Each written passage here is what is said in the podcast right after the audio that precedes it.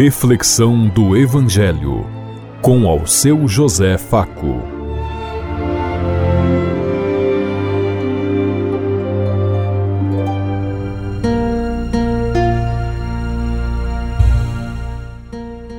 Paz e bem a todos os ouvintes da Rádio Construtiva e todas as emissoras em sintonia conosco e o povo que nos ouve.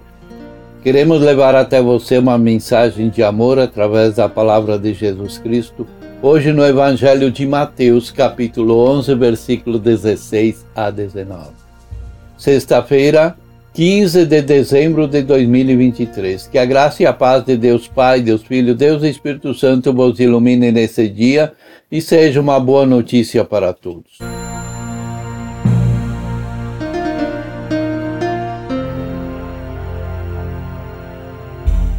O Senhor esteja conosco, Ele está no meio de nós. Proclamação do Evangelho de Jesus Cristo, narrado por São Mateus. Glória a vós, Senhor.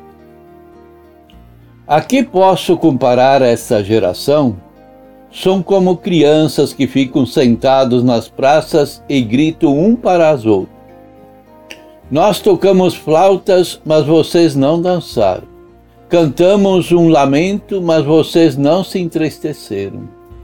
Pois veio João, que jejua e não bebe vinho, e dizem: Ele tem um demônio. Veio o filho do homem comendo e bebendo, e dizem: Aí está um comilão, um beberão, amigo dos publicanos e pecadores. Mas a sabedoria é comprovada pelas obras que a acompanham. Palavra da salvação. Glória a vós, Senhor.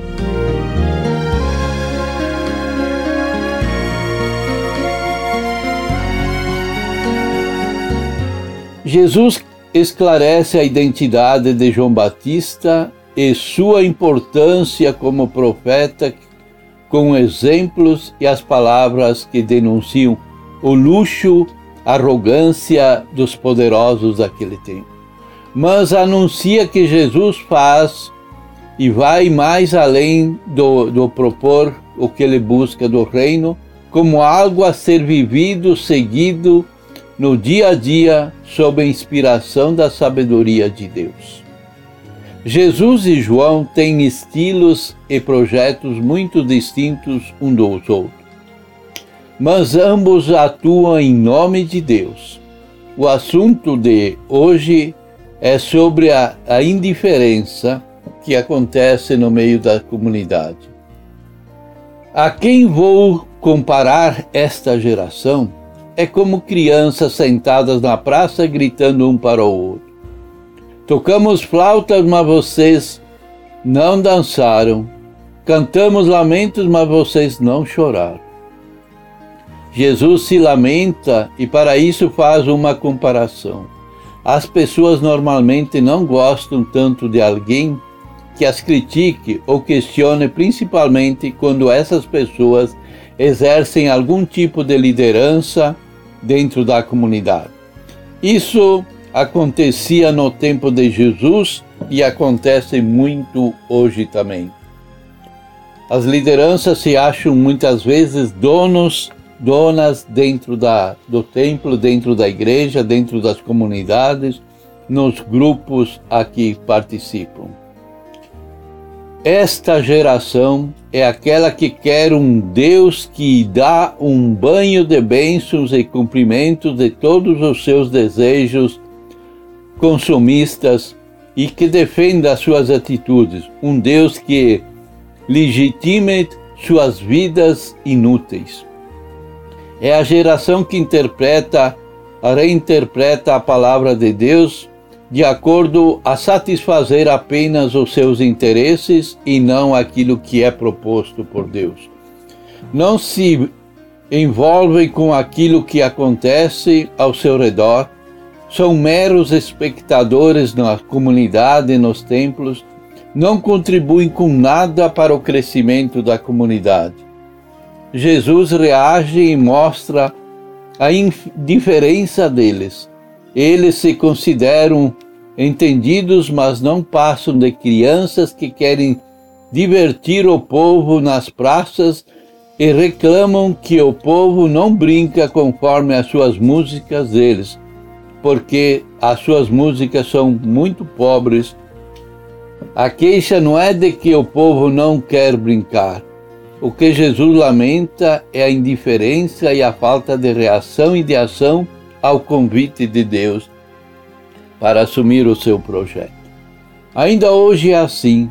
Mesmo em meio a problemas graves em todos os setores da vida, esta geração é representada por muita gente que vivem apenas em shopping center, olhando o que não podem comprar e buscando e esquecendo os seus problemas.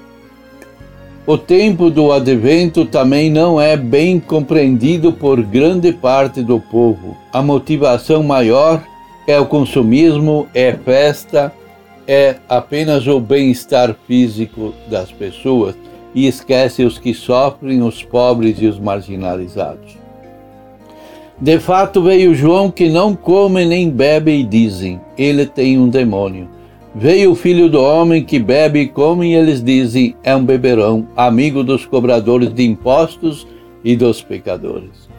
João veio, criticou e não foi aceito. Jesus veio, criticou, também não foi aceito. E diziam: Ele ficou louco, ele está possuído por Belzebu e ainda é pelo poder dos demônios que ele expulsa os demônios.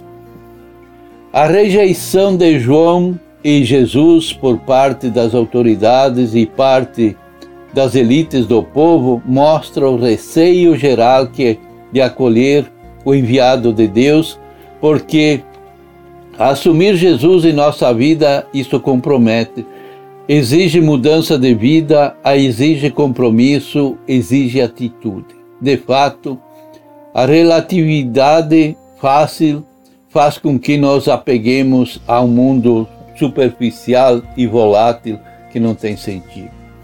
Hoje acontece o mesmo. Há pessoas que se agarram ao que sempre foi ensinado e não aceitam outras maneiras de explicar e viver a fé.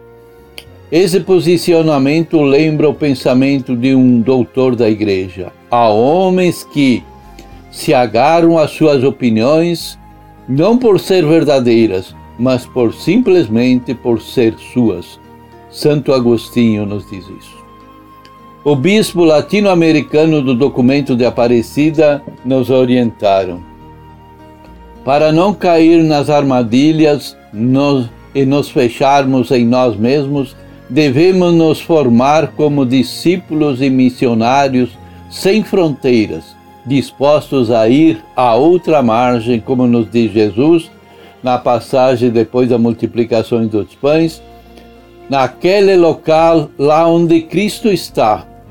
Mas as pessoas estão carentes, sedentas da palavra desse Cristo e que precisa que alguém as proclame e as ensine, como nos dizia o funcionário do, do homem do governo na passagem de, de Filipenses. Estou assumindo meu chamado, minha vocação cristã, ou continuo como criança usando ainda o sapato da minha primeira comunhão? senão ainda o mesmo sapato do dia do batismo? Como me porto diante dos desafios e dos problemas do mundo? Com quem eu estou? Pensemos em tudo isso enquanto lhes digo. Até amanhã, se Deus quiser. Amém.